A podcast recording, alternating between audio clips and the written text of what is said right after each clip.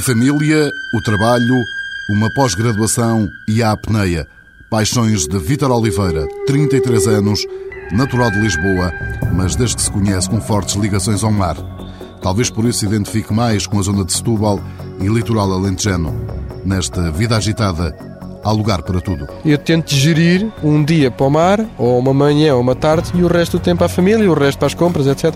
Portanto, do ponto de vista da família, às vezes há aqui um pequeno conflito de interesses por causa do, do tempo, mas tem corrido bastante bem. Tão bem que esta paixão pode ter seguidores na família. As minhas filhas têm muita curiosidade, deliciam-se com, com, o bar, com, com, o mar, etc. O resto da família encara mais como um vício que lhes consome algum tempo de antena. Falar de apneia é falar de superação, de sacrifício e de perigo. É muito apaixonante porque tem ambientes, se não completamente diferentes daquilo que nós temos no nosso dia a dia terrestre, não é? terráqueo.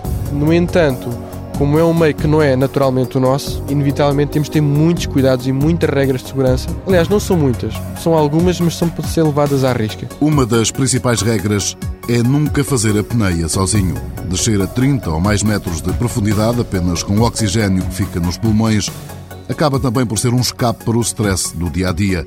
É para Vítor Oliveira um vício, um vício pela tranquilidade. É um escape para toda esta confusão, onde eu entro no, no meu mundo do silêncio, que tenho os peixinhos, tenho o, azul puro por à minha volta e tenho um mundo completamente diferente do nosso mundo terrestre. Pronto. Aquilo é uma coisa completamente à parte e que se torna viciante por ser eh, tão diferente e único. É, é, é difícil de descrever. É quase como andar nas nuvens debaixo de água. Depois tem outra experiência que é assim um bocado espiritual, que é andar ali a flutuar e a pairar, a observar o meio naquele período em que o nosso organismo está perfeitamente confortável e não tem sensação nenhuma de necessidade de respirar.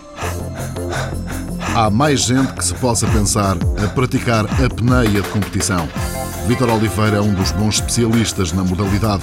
Tem diversas marcas nacionais conseguidas e desempenha um papel importante no fomento e divulgação da arte de se sentir bem debaixo de água.